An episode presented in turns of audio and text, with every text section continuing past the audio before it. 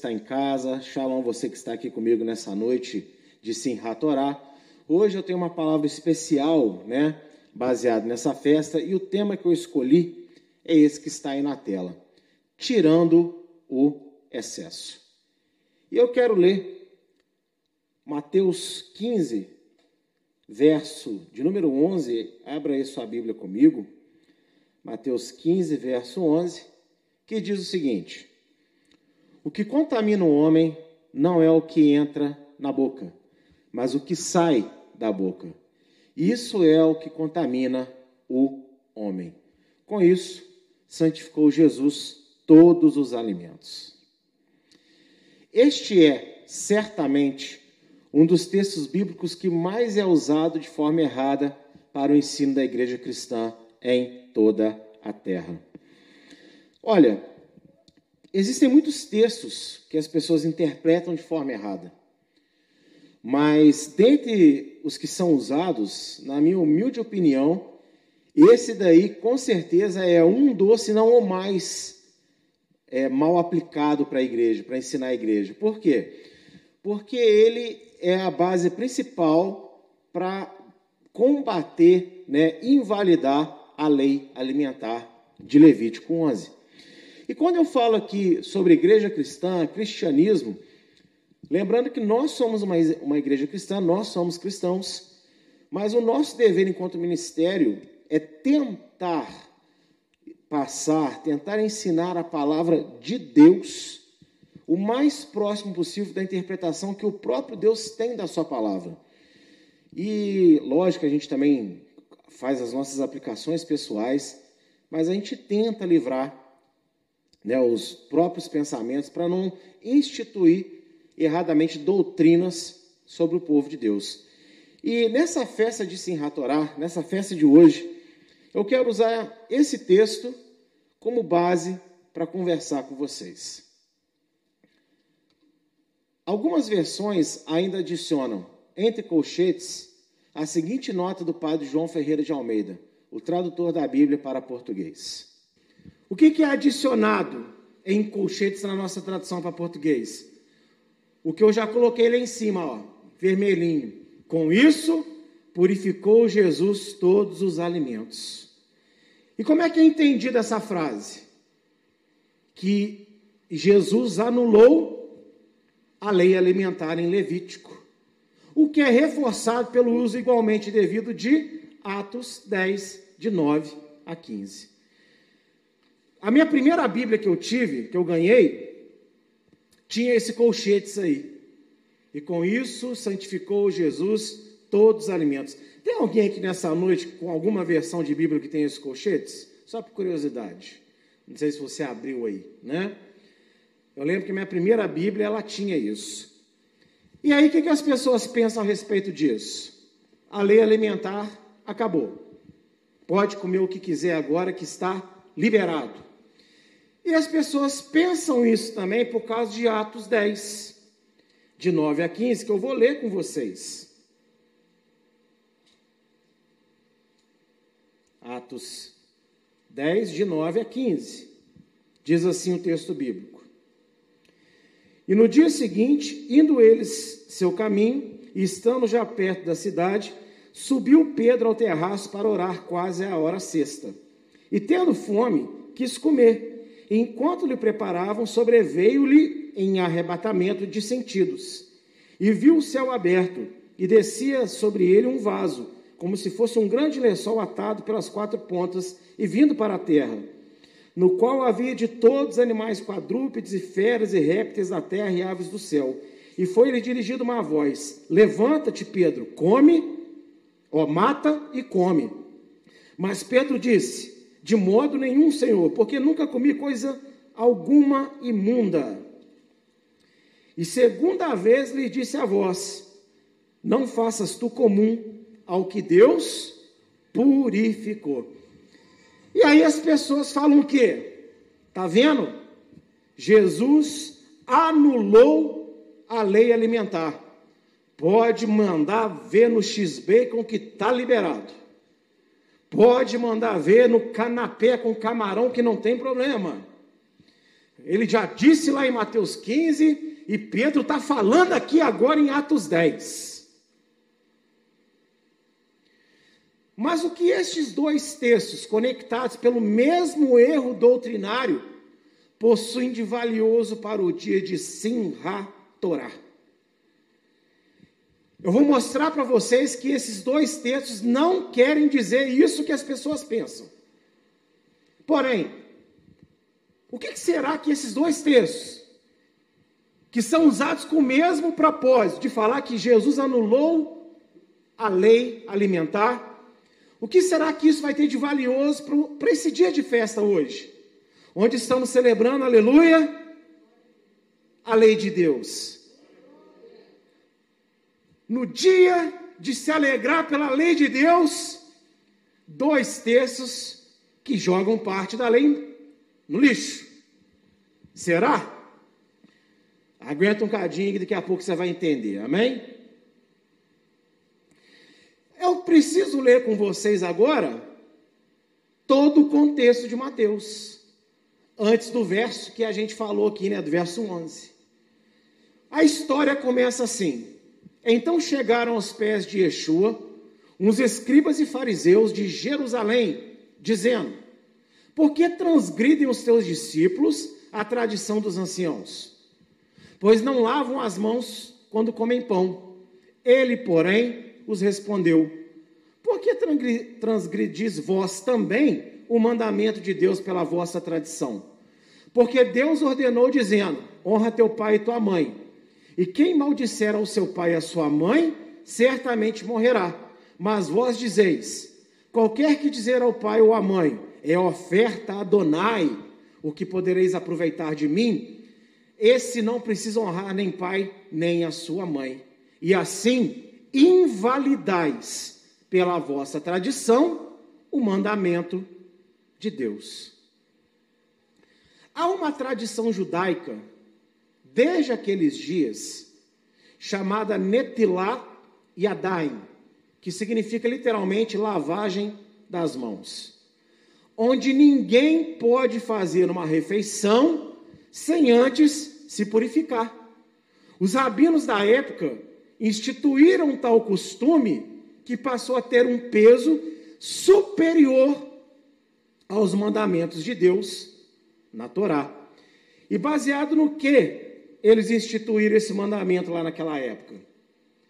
Lá em Levítico 15, verso 11. Vou ler para vocês.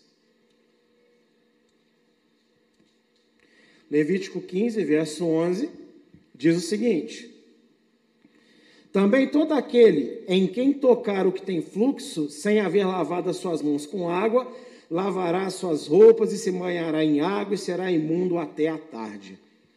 Ou seja, quando alguém tocava em alguma coisa impura, ela tinha que se lavar. Lavar inclusive a roupa, tomar banho. E aí os rabinos pensaram: olha, se alguém toca em alguma coisa impura e tem que se lavar, então se alguém tiver impuro, se alguém for pecador e tocar na comida, a pessoa que comer a comida vai engolir o pecado daquela pessoa. instituíram isso como lei. Essa lei, ela existe até hoje, mas ela é lei de Deus? Não. Esse é o contexto da história, para você entender. Agora, olha o que Yeshua fala aqui no meio da conversa dele com, os, com o pessoal. Porque transgredis vós também o mandamento de Deus pela vossa tradição. E Yeshua, ao contrário do que a maioria dos mestres cristãos pensam, de forma alguma invalidou a lei alimentar. Pois se assim o tivesse feito, teria provado ser um falso profeta.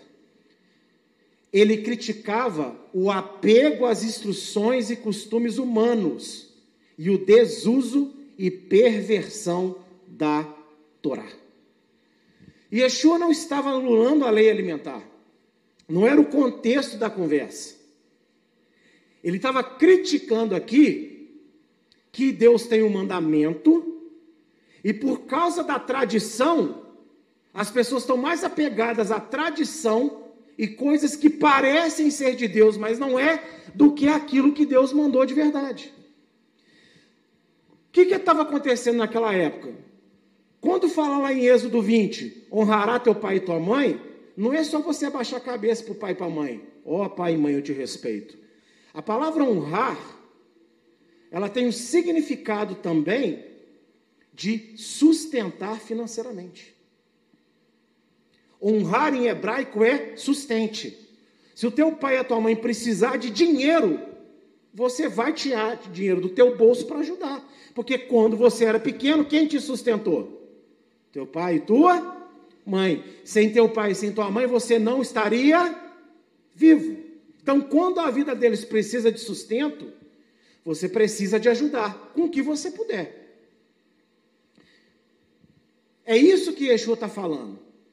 Só que aí, o que, que os rabinos falavam? Olha, se o pai ou sua mãe pedir ajuda, mas você tiver com dinheiro prometido a Deus, então você pode deixar de ajudá-los, porque você vai dar o dinheiro para Deus. Só tem um problema aí. Na lei de Deus, se você dá mil reais para a casa de Deus e no mesmo dia você se arrepende, você pode pegar o dinheiro de volta, deixando um quinto como multa. Ou seja, se você deu mil e no mesmo dia, antes de virar o dia, você se arrepende, Deus deixa você pedir de volta o dinheiro. Só que em vez de você, você não vai pegar mil, não, você vai pegar 800 como multa. Está na Torá de Deus. Então o que, que os espertos faziam? Ô oh, pai, ô oh, mãe, eu não posso dar dinheiro para vocês, não, porque eu prometi a Deus mil reais. Então o cidadão preferia perder 200 reais de multa do que dar mil para o pai e para a mãe. Era isso que estava acontecendo na época. Quem entendeu, diga amém. E aí, Yeshua é criticado porque não ensinou uma tradição que não era bíblica. E aí ele fala: Ué, se vocês estão me cobrando uma coisa que é de vocês, como é que fica então o que Deus mandou e vocês estão mais preocupados com essa tradição do que aquilo que Deus mandou? Se Yeshua anula a lei alimentar, ele é falso profeta. Porque Deus coloca a condição de um falso profeta em Deuteronômio 13. Então, toda vez que alguém falar para você assim, Cristo anulou a lei, leia Deuteronômio 13, de 1 a 4 para ele. Porque olha o que diz. Abra aí que esse texto é muito interessante você ler comigo. Deuteronômio 13, de 1 a 4. Diz o seguinte: Quando profeta ou sonhador de sonhos se levantar no meio de ti e te der um sinal ou prodígio, e suceder o tal sinal ou prodígio de que te houver falado, dizendo: Vamos após outros deuses que não conheceste e vamos servi-los. Não ouvirás as palavras daquele profeta ou sonhador de sonhos, porquanto o Senhor vosso Deus vos prova para saber se amais ao Senhor vosso Deus com todo o coração e com toda a vossa alma. Olha para mim um pouquinho, antes do verso 4. Ó, Deus deixou um profeta, Deus deixou um sonhador falar alguma coisa e essa coisa vai acontecer. Deus deixou. Então, quando um sonhador, quando um profeta profetiza e acontece, o que, que você pensa imediatamente? Que essa pessoa é o quê? É de Deus. Olha só, só que ele é falso profeta, ele é falso sonhador. Ainda que o que ele profetizou é verdade. E Deus está deixando para quê? Para testar você. E aí, como que ele testa? Porque ele quer saber se você o ama de verdade. Agora, no verso 4, você vai entender o que, que Deus considera, o que, que ele examina para saber se você o ama. Após o Senhor vosso Deus andarás, a ele temereis, os seus mandamentos guardareis, a sua voz ouvireis, e a ele servireis, e a ele vos achegareis. Você vai se achegar a Deus por amor e obediência aos mandamentos. Então, se Yeshua anula o mandamento, os mandamentos na cruz, fazendo todos os milagres que ele estava fazendo, segundo Deuteronômio 13, de 1 a 4, isso caracterizaria ele como quê? falso profeta. O maior falso profeta da história, inclusive. Então entende como que Yeshua não pode ter anulado o mandamento? Porque Deus deixou aqui a regra, como identificar um falso profeta, um falso Messias, um falso Cristo. E esse é o contexto aqui da conversa. Mas Yeshua não estava falando de lei alimentar, ele estava falando sobre guardar, decorar, obedecer costume e deixar o mandamento de Deus para lá. E aí, de novo, no final aqui da sentença, ele fala outra vez: ó, e assim invalidastes pela vossa tradição o mandamento de Deus. Entenda uma coisa: a tradição de lavar a mão anula o mandamento? Por que não está lá? Lavarás a mão e desonrará pai e mãe. É isso que Yeshua está falando? Não. Só que quando você fica apegado àquilo que não é de Deus como se fosse, naturalmente você deixa o que é de Deus verdadeiramente cada vez mais de lado. Analisa a sua vida. Você tem que ler a Bíblia ou assistir alguma coisa interessante na televisão. Quanto mais você se dedica ao que você gosta na televisão, como é que vai ficando a Bíblia na sua vida? De lado, fica ou não fica? É a mesma coisa, é o mesmo espírito. Entendeu aqui? Agora olha só, continuando a conversa. Hipócritas, bem profetizou Isaías. Para quem não sabe, Yeshua está citando Isaías 29, 13. A vosso respeito, dizendo: Este povo se aproxima de mim com a sua boca e me honra com seus lábios, mas o seu coração está longe de mim. Mas em vão me adoram, ensinando doutrinas que são só preceitos, regras dos homens. Ou seja, Yeshua é criticado por não ensinar uma tradição humana, ele cobra aquela geração de um pecado que eles estavam fazendo contra o verdadeiro mandamento de Deus e fala: vocês são hipócritas. Vocês estão me cobrando de fazer uma coisa que não é bíblica e estão deixando de fazer o que Deus mandou. Vocês adoram a Deus só da boca para fora. Porque vocês fazem coisas, estão apegados a coisas que não são as verdadeiras coisas de Deus. Vocês estão apegados à tradição de homens. E aqui eu vou abrir um pequeno leque. Vamos celebrar Páscoa? Ai, não, não quero, não sei, para quê? Que besteira, eu quero ovo de Páscoa. Mas vamos celebrar Natal? Ai, vamos, vamos trocar presente, vamos trocar presente, vamos montar árvore. Ai, eu quero, eu quero, eu quero, eu quero. É bíblico? Não. Deus mandou fazer? Não. Mas o cristão se apega à tradição humana em vez de se apegar ao mandamento de Deus, conforme Yeshua falou: celebrai a minha morte até que eu venha. É a mesma história. E eu poderia aqui, ó, nessa batida aqui, ó, a noite inteira. Mas por esse pequeno exemplo, talvez você já comece a entender onde eu vou chegar. Assim como em Atos 10, Yeshua não estava liberando Pedro para comer todos os tipos de carne proibidas por Deus na Torá, eu coloquei Atos 9, mas é Atos 10. Vamos ler lá. Vamos ver se a visão de Pedro tem a ver com pode comer toicinho ou não. Verso 16 a verso 20. Ó, olha para mim. Lembra da visão? Pedro está com fome, sobe no, lá na, no telhadinho da casa para orar. Ele tem a mesma visão três vezes. Leia o texto. Eu li, coloquei aí. Três vezes. Desce um lençol com todo tipo de comida que a lei de Deus proíbe comer.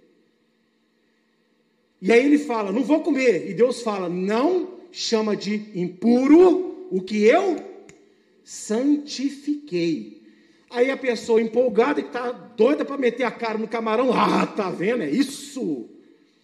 Mas irmão, se é isso mesmo, quando eu falo assim, olha, eu tive uma visão com uma cobra perto de você, o que, você vai pensar?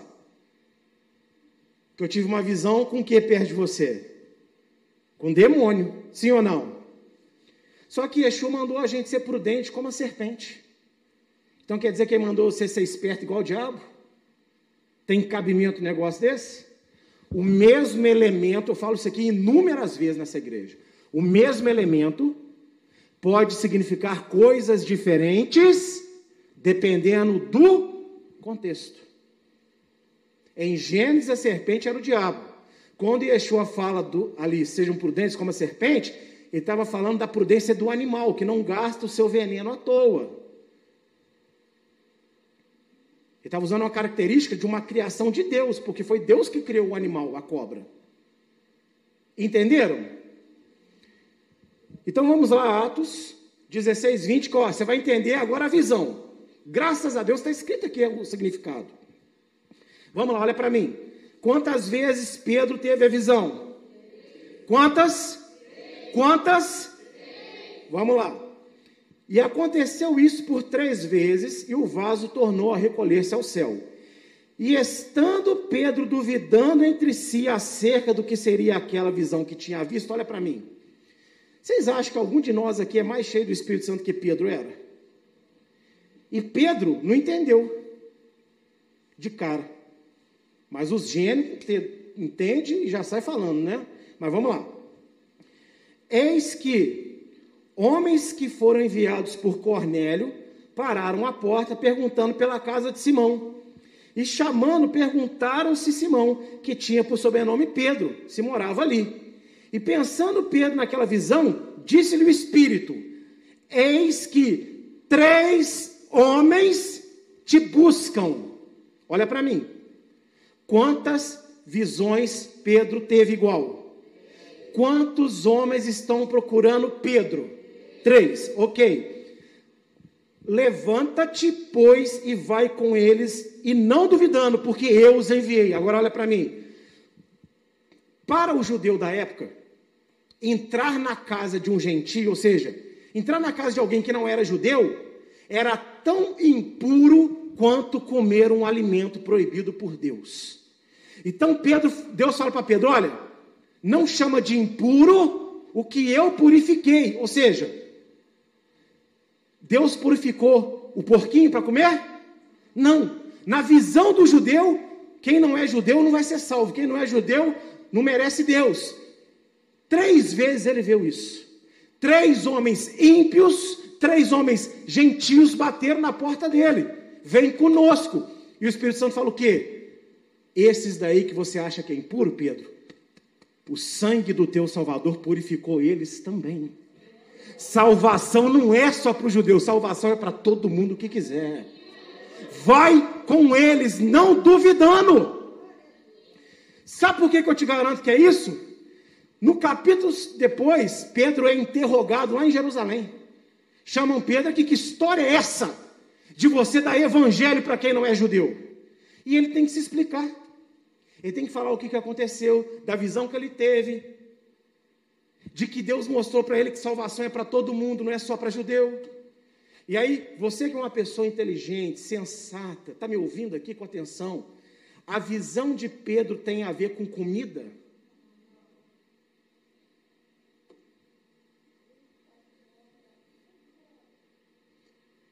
Então, vamos continuar o texto. Assim como em Atos 10, Yeshua não estava liberando Pedro para comer todos os tipos de carne proibidas por Deus na Torá, de igual forma, o Senhor não estava fazendo em Mateus 15. Deus não estava liberando alimento em Atos 10 e nem em Mateus 15. O que, que aconteceu? Yeshua não gostou quando foi criticado pelos escribas e fariseus de não ensinar aos seus discípulos das tradições dos anciãos, conhecido hoje como Talmud. E passou a ter uma importância espiritual na vida dos judeus muito maior do que a própria Torá.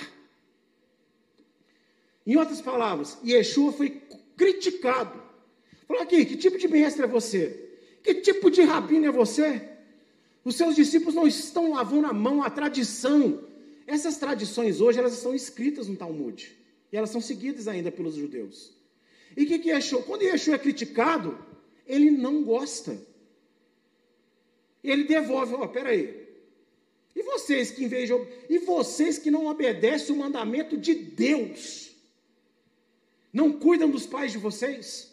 Querem me cobrar, lavar mãozinha? É isso que é o discurso de Mateus 15. E até hoje, gente, para quem estuda conhecimento judaico, como eu estudo muito, ministrações de rabinos, como que a, o Talmud tem um peso espiritual para eles muito maior que a Bíblia. Ah, mas meio evangélico isso não está, não. Ah, será? Vamos ver então. Yeshua veio para fazer com que as pessoas exerçam a fé na Torá de Adonai Deus por si mesmos, conforme os seus ensinos, e não pela ótica equivocada daqueles que, apesar de aparência de sábios, foram chamados pelo Senhor de hipócritas por pesarem ou santificarem o povo com falsos ensinos e não praticarem a vontade de Deus, a Torá. Olha para mim por um instante. Se eu encher a sua vida de falsa doutrina, parecendo que é de Deus, você vai se sentir santo, não vai? Você vai achar que está agradando a Deus, sim ou não? Mas Deus vai estar tá sendo agradado? Não. Porque aquilo que ele mandou está ficando de lado. E a gente está fazendo um monte de coisa que parece de Deus, mas não está na Bíblia. Ele não ordenou. E é isso que irrita Yeshua. Porque ele é criticado. Você, é um, você, você não é um bom mestre. Ele, opa, eu não sou um bom mestre, eu sou o mestre. Vocês é que não estão ensinando o povo a ter uma vida com Deus de verdade. Estão enchendo a vida do povo com um monte de obediênciazinha pequena. Mas não dão para eles o que eles realmente precisam, que é a lei de Deus. Yeshua quer que você pense, meu amigo, minha amiga. Você tem que sair desse tipo de vida onde você só faz aquilo que o pastor te fala. Você mesmo não chega em casa e não estuda, não lê, não repete o que você ouviu. A palavra de Deus não é para você vir para a igreja ouvir, ai que legal. Você vem, você ouve, acha legal, tem fé, pratica. Mas você chega em casa, você lê de novo, você estuda de novo, porque essa palavra está sendo pregada, porque Deus te ama. Ele quer que essa palavra entre no seu coração. Ele quer que essa palavra fique na sua mente. Agora, por mais que você goste de alguém e tenha o telefone dessa pessoa, fica um ano sem ligar para ela. E aí, de repente, alguém chega, não, vamos, vamos radicalizar. Né? Vamos aqui, gafe do pastor Dimas ao vivo. Eu vou em algum lugar, tenho que fazer um cadastro, o cidadão fala assim, qual que é o seu telefone? Eu, é... Tem hora que eu tenho que falar, pera aí. Porque eu não ligo para mim mesmo. Eu não ligo para mim. Então tem momentos que eu não lembro do meu próprio número. Quem é que já passou por uma situação parecida como essa? Então tudo que você não está ali constantemente tendo contato, você se esquece. O pastor está aqui para pregar a palavra, para te dar vontade de estudar a palavra. Mas você não pode viver pela, pelo estudo do pastor, não. O meu estudo edifica a minha vida. O estudo que eu dou edifica a sua, se você se dedicar a ele. Então Yeshua veio para que você tenha líder, para que você tenha direcionamento de fé, mas para que você pense, para que você mesmo conheça a palavra e tenha vontade de praticar a palavra que você está lendo, que você está estudando. E parar de fazer tudo como pau mandado. A gente tem que ter fé, a gente tem que confiar. Só que tem momentos que, se a gente não vigiar, a pessoa que está nos dando um conselho, falando alguma coisa, parece que é de Deus. Mas será que é mesmo? Não sei. Por que, que eu não sei? Porque eu não estudo a Bíblia, então não tem como eu saber. Aí você fica, ah, mas o Espírito Santo tinha que me proteger. Ué, você não dá alimento para a sua alma. O Espírito Santo não é pacotinho de pit stop, não, que você está no meio da rua com fome, você abre e compra tapar o buraco do estômago. Negativo, querido. Você tem que alimentar a sua alma ali com a comidinha dela, que é a Bíblia, todos os dias. Sempre que você puder. Nessas horas, aí o Espírito Santo tem matéria-prima em você para tirar. Ele vai fazer você lembrar de um texto que você talvez tenha lido o ano passado, mas como todo dia você está buscando um pouquinho, então ele vê que você está se alimentando, e na hora que você precisa, ele traz à tona o que você precisa. Ah, Senhor fazendeiro, cadê? Cadê os chuchus que eu plantei? Mas você não me deu semente? Mas eu falei que eu queria chuchu. Mas você não me deu semente? Mas cadê o chuchu? Mas você não plantou? mas eu comprei o campo. Te dei o dever, te dei a tarefa, mas o Senhor não me deu semente. Mas eu quero chuchu. Como? Como? Como? Fala para mim.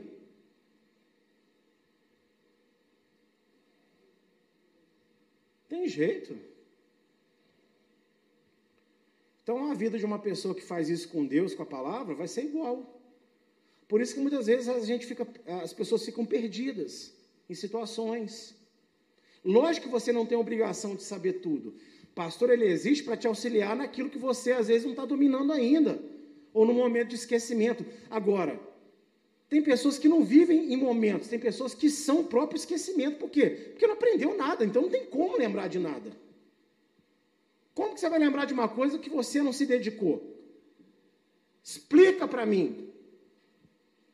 Eu gosto muito de avião, nem por isso eu posso sentar no avião e pilotar ele.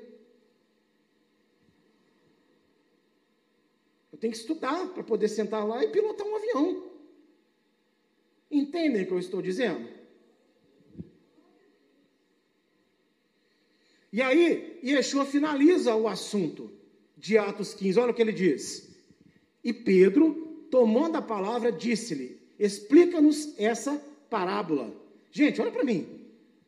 Nem parecia que era parábola, parecia? Olha que mistério, Yeshua estava falando em parábola. Por que parábola? Porque era difícil de entender o que estava querendo dizer com tudo isso. E olha que ele diz: Até a voz ainda está sem entender? Ainda não compreendeis que tudo que entra pela boca desce pelo ventre e é lançado fora? Olha para mim. Qual que era a doutrina da Nitilá Yadai? Eu tenho pecado, aí eu peguei na maçã. A maçã ficou pecaminosa. Aí eu comi a maçã, eu engoli o pecado. O pecado estava só fora, mas quando eu toquei no alimento e comi sem lavar a mão, eu comi o pecado porque eu toquei na maçã. Aí olha só o que, que ele fala. Ó, de novo. Ainda não compreendeis que tudo que entra pela boca desce pelo ventre e é lançado fora, ou seja, qualquer impureza de alimento entra para o estômago, vira aquele negócio lá que você sabe o que, que é e depois vai embora. E hoje, graças a Deus, você dá descarga. Simples assim. Não precisa se preocupar com isso, porque Deus criou em você um sistema perfeito de purificação de alimento que chama estômago. Aí olha o que ele diz: Mas o que sai da boca procede do coração, e é isso que contamina o homem, porque do coração procede os, os maus pensamentos, mortes, adultérios, fornicação, furto, falso testemunho e blasfêmia. São estas coisas que contaminam o homem. Ó, se ele tivesse falando de Levítico 11, ele falaria agora, mas comer porco ou comer as comidas que Deus proibiu, isso não contamina o homem, é o que ele fala. Em qualquer Bíblia vai estar escrito o quê? Mas comer sem lavar as mãos, isso não contamina o homem. O alimento de Levítico 11, quando comemos, nos deixa impuros sim. Por quê? Porque Deus falou. Agora, comer sem lavar a mão, lógico que é muito bom, tá, irmão? Lava a mão para comer, porque é higiênico, a gente sabe disso na nossa sociedade hoje. Mas, até hoje eles estão agarrados com detalhes tão simples que não o santifica, ignorando o Salvador Yeshua. É a mesma coisa da carne com leite. Quem aqui já ouviu falar que judeu não come carne com leite? não come carne com leite, não come estrogonofe. Por quê? Ah, porque lá diz não misturar a carne com leite. Não é o que a Torá fala. A Torá fala, não vai cozinhar um cabritinho no leite da própria mãe. E eu já expliquei isso aqui para vocês. Por que, que a cabrita está dando leite? Por quê? Porque ela tem um filhote, ou seja, o leite é criação de quem? Vamos, gente. De Deus. Então, para que, que serve o leite? Para dar vida para quem? Para o cabritinho. Aí você vai e mata o cabritinho e come ele no, naquilo que Deus criou para alimentá-lo, para dar vida para ele. Ou seja, você está pervertendo a natureza de Deus. Só que eles entenderam que você não pode comer carne nenhuma com leite nenhum. E não é o que a Torá fala. Ou seja, o povo de Israel está cheio de tradições que não são bíblicas e que deixam de lado a própria Torá. Por isso que eu falo para todo mundo que começa a estudar restauração, me pergunta o que, que você está estudando. Se aconselha comigo, porque eu já tenho muita experiência nisso. Deus me fez ficar rodado nisso. Você, às vezes, não. Ah, pastor, fica tranquilo que eu não caio. Desculpa, eu só acredito em mim. Recentemente, infelizmente, eu tenho um amigo, estudioso, inteligentíssimo. Mudou, começou a seguir um rabino aí que não é crente em Yeshua, e agora ele negou Yeshua. Voltou atrás, não acha que Yeshua é mais o Messias, é mais o Cristo. Então, quando eu falo isso, não, não, não se sinta ofendido, não. Não estou falando que você não é inteligente, que você não é capaz, mas Deus me deu espírito de resistência a essas coisas. Eu não posso mentir diante da congregação, é o meu chamado, Deus me deu capacidade. E na vez que eu quase caí na besteira de falar que Yeshua não era Deus, Deus me visitou no banco e falou: rapaz, você pecou contra mim. O quê? Você falou que eu não sou Deus. Então Deus tem esse mistério comigo. Pode ter com outros também mas freia a tua empolgação. Não é porque é judaico que quer dizer que você tem que meter as caras, não. Calma. Porque existe diferença entre mandamento bíblico judaico e judaísmo. São duas coisas diferentes. Amém? As expressões crentes de Bereia, quem já ouviu isso? Bereano, crente de Bereia, está lá em Atos 17, né? Ou seja, crente que pesquisa na Bíblia ser isso é isso mesmo. E a Bíblia pela Bíblia estão longe de serem realidades na maior parte das igrejas do Senhor. E se até hoje os judeus cantam e dançam a Torá, que dia é hoje? Sim, a Torá. Mas vivem focados em ensinos humanos e deturpados sobre ela, olha para mim um pouquinho. Hoje é sim Torá. E por que, que eu quis mostrar esses textos? Porque hoje é o dia que o povo de Israel está celebrando a Torá no mundo inteiro. E é bom fazer isso, amém? Mas o que, que adianta você celebrar a Torá, mas não obedecer a Torá? O que adianta você celebrar a Torá, mas você está apegado a outros mandamentos que se tornaram muito mais importantes do que a própria Torá? Continuando a minha explicação ali, ó. O que dizer, então, dos cristãos? Que celebram a Bíblia como a palavra de Deus, mas há séculos interpretam errado ou anulam boa parte dela. Bem, estava gostoso enquanto eu estava falando dos judeus, né? Agora vamos puxar para o nosso lado. Se é errado, eles estarem mais apegados às tradições orais, ao Talmud, e eles acham que os rabinos que escreveram o Talmud é como Moisés, é como Isaías, é como Jeremias. A maioria dos judeus sequer estuda os profetas, para vocês terem noção. Mas estuda Guemará, Mishnah, o Talmud ali, ó, arrisca. Mas não é o que Deus mandou escrever. Ainda que possa ter algumas coisas interessantes lá. Se isso é errado, e nós, enquanto cristãos? Há quanto tempo a gente interpreta a Bíblia do jeito que a gente quer? Em quanto tempo tem que a igreja pega mais da metade da Bíblia e fala isso não vale para nada mais? E quando a gente tenta chegar perto de alguém e falar não é assim, só falta pegar a pedra e te tampar na cabeça, te matar como mataram Estevão. Se Deus não está feliz com o posicionamento dos judeus fazendo isso, em a Torá, Será que Deus vai estar feliz com a vida de qualquer cristão ao redor do mundo que não tomou gosto ainda em estudar a palavra dele e aprender o que ela significa de verdade? Porque hoje é Simchat Torá. Todos nós viemos aqui, ainda que você não entendesse totalmente a festa, mas você tem apego às coisas da igreja, você confia na liderança da igreja, você veio celebrar a Torá. Mas nesse dia de Simchat Torá, Deus quer que a alegria seja verdadeira. Não quer que seja. Amado, foi, o, o Luciano vai virar o, o, o, condutor oficial, todo dono da Torá aqui. Que lindo que foi esse momento. Quanto presente Espírito Santo eu senti aqui. Agora, Deus quer que este momento de festa venha para o nosso coração, no nosso dia a dia também.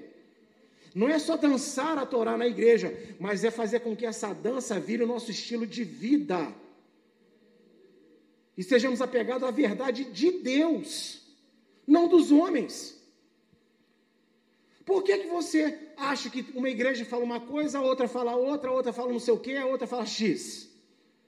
Porque a guerra não é sobre o que é o mandamento. É porque a fé das igrejas, a maioria, não está apegado ao mandamento, está apegado à doutrina. É porque eu penso assim, eu penso assim, eu já penso assim. Mas o que, que Deus falou claramente? Ah, isso passou, anulou, Jesus anulou na cruz, não interessa. E qual que é o nosso esforço aqui? É lógico que é impossível a gente livrar o ensino dessa casa de pensamento, porque somos seres humanos, nós pensamos. Mas eu me esforço, a gente tenta se esforçar muito aqui para tentar o máximo possível tirar o pensamento que é meu para tentar trazer o pensamento de Deus na palavra. Bíblia é pela Bíblia. E às vezes eu erro. Erro ou não erro? Quem é que me viu pedindo perdão outro dia porque eu não faço campanha de oração aqui na igreja? Porque eu sou ser humano. Eu tô, olha, eu, olha o quanto que eu tento acertar. E erro. Só que tem um detalhe. Graças a Deus, nós aprendemos aqui a não sermos orgulhosos. Se erramos, vamos pedir perdão e vamos tentar corrigir. Agora, olha para mim um instante. Imagina aí, você está numa igreja aqui, da Apocalipse todinho, está dando carta de Paulo, dá Novo Testamento, dá Torá. E o que, que você faz com esses ensinos? É. É.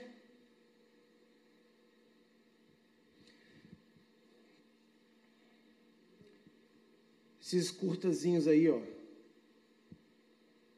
Palavra suave, gostosinha, que tem de coisa antibíblica. Vocês não têm noção. Mas isso é mais prático porque te poupa o trabalho de ler. Para que que você vai ler? Se você tem o bonito do banquinho com a luz de redevu para te falar palavras bonitas citar o versículo, na maioria desses vídeos eu nem vejo citar, mas falou uma palavra gostosinha que, ó, tocou no teu coração. E a Bíblia? Isso não é importante, eu tenho certeza que ele falou baseado na Bíblia. O quê? Ô meu amigo, tenha certeza, depois que você foi lá na Bíblia conferir. Eu já tive homens liderando a minha vida que, estavam numa fase espetacular da presença de Deus. Pessoas sinceras, pessoas boas, de oração, muito usado por Deus, mas que me instruíram errado em muitas coisas. No início eu fui engolindo, mas depois, quando eu fui lendo, eu sentava para conversar aqui. Peraí, vamos conversar. Isso aqui não está certo. Isso aqui também não está certo. Não, isso aqui não é assim. Não era para afrontar, não. Mas eu queria entender. Mas, peraí, a Bíblia diz isso, mas o Senhor me falou isso. Como é que fica isso?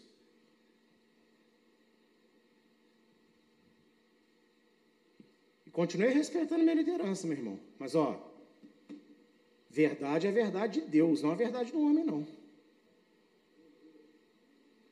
E aqui eu tento fazer você pensar. Para você entender o porquê que você crê nas coisas que nós ensinamos. Se você não sabe até hoje, não é culpa minha não, porque ninguém pode me acusar de não ensinar direito aqui nessa casa. Mas eu poderia acusar várias pessoas de não ter interesse em estudar. Mas não estou acusando. Eu estou te chamando a atenção hoje para Yeshua, há dois mil anos atrás, criticou apego àquilo que não é de Deus, enquanto se ignora aquilo que é de Deus verdadeiramente. Assim, Ratorá não é um mandamento de Adonai. Essa festa hoje não é festa bíblica, sabia? Mas um costume do povo judeu que celebra o estudo da Torá do chá. Torá do chá é santa lei. Olha para mim. Essa festa não é como tabernáculos, Páscoa. Mas por que, que o senhor faz, pastor? Porque essa tradição eu achei muito interessante. Eu não vejo mal em celebrar ela. Mas ela é uma obrigação? Páscoa é obrigação? Pentecoste é obrigação? Tabernáculo? Yom Kippur? Yom Teruah? Se ratorar é obrigação? É um costume. O costume pode ser bom.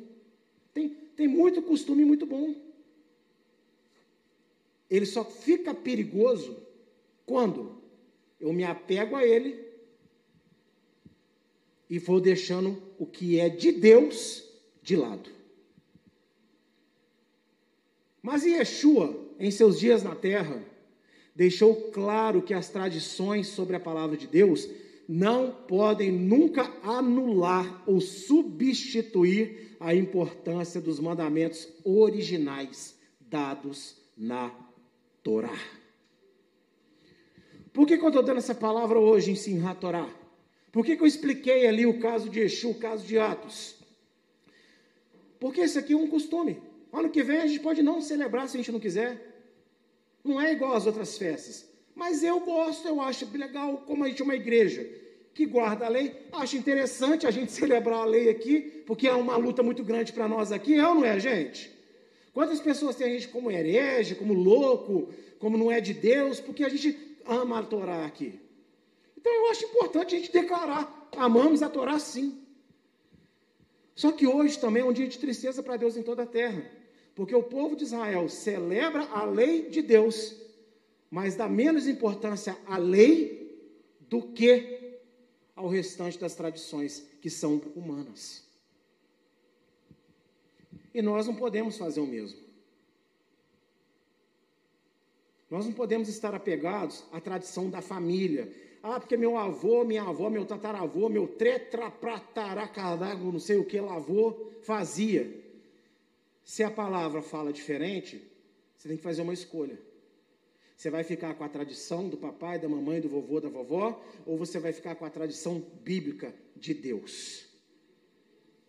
Evangelho é rompimento. Fale comigo, é romper. E hoje a gente está sendo empurrado a não romper nada. Tudo Jesus entende, tudo se adapta, tudo leva na maciota, mas evangelho Conversão. Conversão. Você sai de um caminho e vai para outro oposto. A gente tem que romper tradições, tem que romper conceitos, tem que romper palavras, tem que romper amizades. Você não tem que deixar de gostar de ninguém, mas os caminhos daquela amizade que te levam a pecar contra Deus, entre perder um amigo e continuar na presença de Deus, meu amigo, fique com Deus. Você não deixa de amar um amigo, você não deixa de querer estar com o um amigo. Mas se para ele é importante que você continue estando com ele no pecado, ah, mas você sempre fez isso comigo. Sempre fazia, porque agora eu sou nova criatura. Assim como o povo judeu, em sua maioria, precisa voltar à fé para a verdadeira prática da Torá, removendo tradições excessivas e assim enxergar em Yeshua, em João 5,46, Yeshua fala: se vocês crescem em Moisés, vocês creriam em mim. Então, que é a conclusão que você chega? Que milhares de judeus ao redor do mundo que estão hoje celebrando se Torá não acreditam nela. Não do jeito verdadeiro. Porque se crescem nela, estariam todos hoje falando: Ah, Yeshua! quem acredita verdadeiramente na Torá, enxerga Yeshua. E por quê? Qual é um dos motivos que atrapalha o povo de Israel enxergar Yeshua como Salvador? O excesso, o excesso de doutrina que não é de Deus.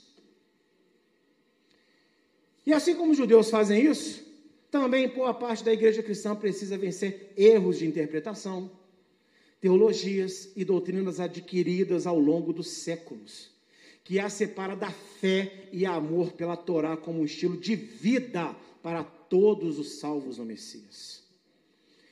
Já viu que coisa difícil você chegar para alguém e falar assim: nossa, lá na igreja a gente guarda a lei de Deus.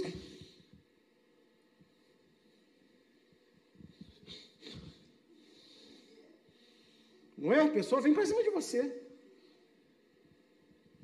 Só falta ela chapar a mão no olho, te repreendo, Satanás, capeta do inferno, capiroto vermelho.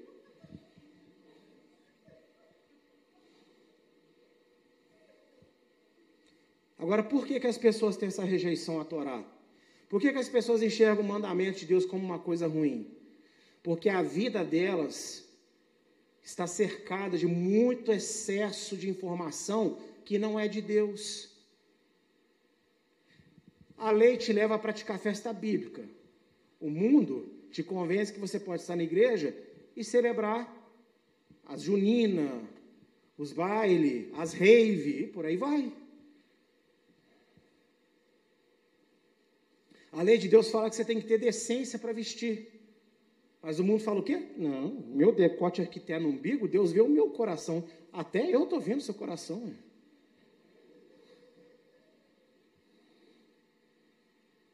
Entende? A lei de Deus faz a gente andar na linha, faz a gente ser santo, porque o nosso Deus é santo. E isso tinha que ser prazeroso para nós, não tinha que ser um peso, não tinha que ser ruim. Por que, que é ruim? Porque estamos apegados a excessos de informações que não pertencem a Deus. Apocalipse 14, 12, eu coloquei ali por quê? Talvez seja um dos versículos mais lidos aqui na, na, na igreja. Aqui está a perseverança dos santos, os que têm a fé em Jesus e guardam os mandamentos de Deus. Perseverar até o fim não é só falar que Yeshua é teu Senhor, não. É você ter Ele como Senhor e porque Ele é teu Senhor, você obedece. Então hoje é dia de se enratorar. É uma, é uma tradição que eu considero muito bonita e interessantíssima. Mas desde que a gente entenda o foco das coisas, você não precisa saber hebraico para estar apegado à lei de Deus. Estudar hebraico é gostoso, é bom, você pode estudar, não tem problema nenhum. Agora, hebraico não salva. Eu não fui salvo quando alguém chegou e falou assim: Hum, que Yeshua Mashiach. Eu falei: Quem que é esse? Na época eu não sabia. Falei, quem? Quem? Como? O quê? Não. Todo dia eu ouvi uma frase que era a seguinte: Jesus te ama. Jesus te abençoe. E naquele alto da torre eu lembrava dessa frase: Jesus me ama. Jesus quer me abençoar. Depois eu fui descobrir que o nome dele em hebraico é Yeshua e hoje eu gosto de falar, me sinto bem falando. Mas me dá uma raiva, você não tem noção. Dá vontade de dar uma microfonada santa mesmo. Tampar igual o bumerangue do chinelo da mãe de GP.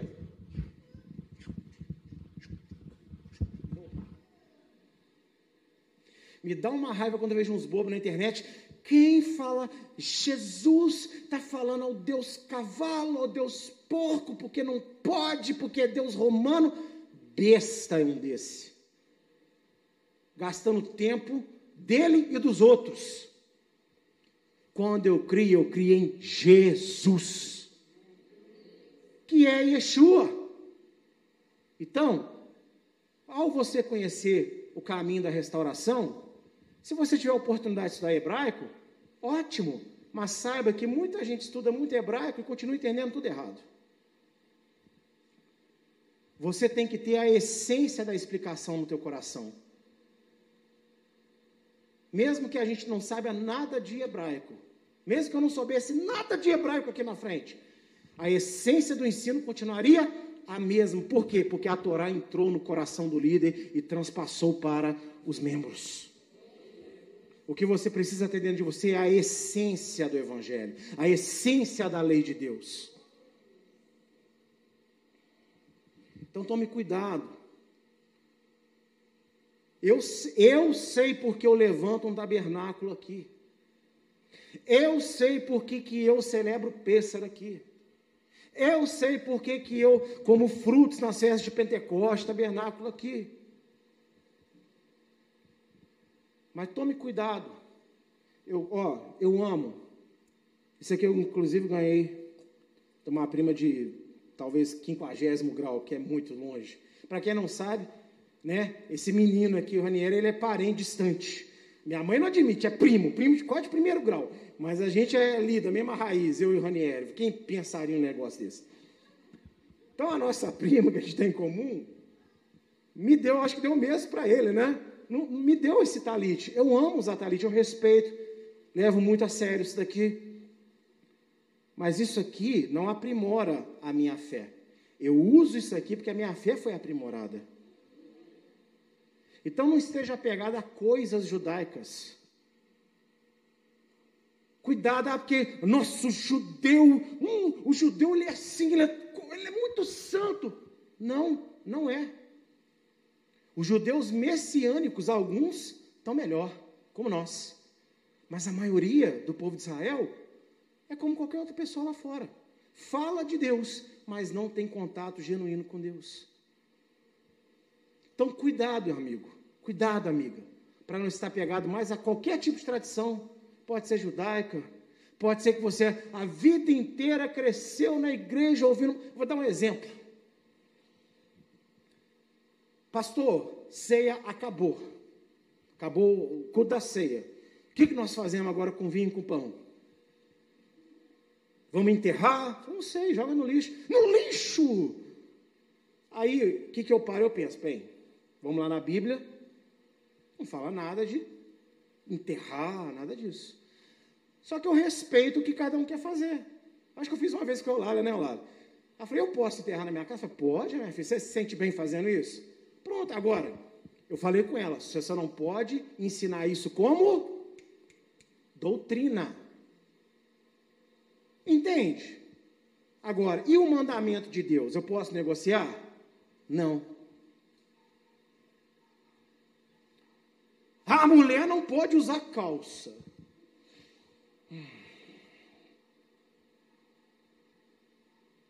É mandamento de Deus? É o uso errado das palavras de Pedro. E esse é o combate dessa casa. Quando nós falamos aqui cristão, cristianismo, lembrando que nós somos uma igreja evangélica. Eu sou eu sou cristão com muito orgulho. Mas quando eu falo aqui de cristianismo, eu estou falando da instituição religiosa ao redor do mundo. Mas eu sou o primeiro a me examinar. Então, cuidado para não estar apegado à tradição mais do que ao mandamento de Deus. Não adianta nada você ter uma mesa usar na porta da sua casa, mas você fazer vários outros absurdos. Outras coisas são muito mais importantes de você saber e obedecer. Essas coisas não são levianas, elas são importantes, elas são na palavra. Mas fica, olha o ensino de Yeshua. Cuidado para não estar mais apegado a mentiras que parecem ser verdade do que a verdade de Deus. Nua e crua. Simplesinha. Eu termino com Salmo 40, verso 8. Quem aqui já ouviu a seguinte expressão? Davi é um homem segundo o coração de Deus. Quem aqui quer ser como Davi, homem e mulher segundo o coração de Deus? Você deseja? Agora, eu já ouvi pessoas falando que Davi era um homem segundo o coração de Deus porque ele era prof... ele era ele era guerreiro, mas ele era poeta. É, Interessante. Mas o que, que vocês acham da gente ver nas palavras do próprio Davi por que, que ele era segundo o coração de Deus? Acho que é melhor, né? Salmo 40, verso 8. Deleito-me em fazer a tua vontade. Ó, o que, que, que Davi tem prazer? Em fazer o quê? A vontade. E ele fala, ó Deus meu, sim, ele vai explicar o que, que é a vontade de Deus. A tua lei, a tua Torá, está dentro do meu coração. Por que, que Davi era um homem segundo o coração de Deus? Porque a lei estava no coração dele. O que, que significa a lei estar no coração? Ele não obedecia porque era obrigação dele, ele obedecia porque ele tinha fé em Deus. Então, tudo que Deus pedia, ele fazia. Você tem fé em Deus? Você crê que Yeshua morreu e ressuscitou para te salvar? Então você não tem que gostar, não. Você tem que simplesmente crer. Porque quando você crê, o Espírito de Deus vai te ensinar a ter prazer na obediência. E essa é a minha palavra de hoje do Serra Torá. Amém? Essa é a minha palavra de hoje da Serra Torá. Deixa essa alegria entrar no teu coração. Esse menino está tá cheio de fé hoje, aleluia. Deixa essa palavra entrar no teu coração e esteja apegado à verdade bíblica, não à verdade dos homens. Amém? Eu agradeço a minha oportunidade essa noite no nome do Senhor Yeshua.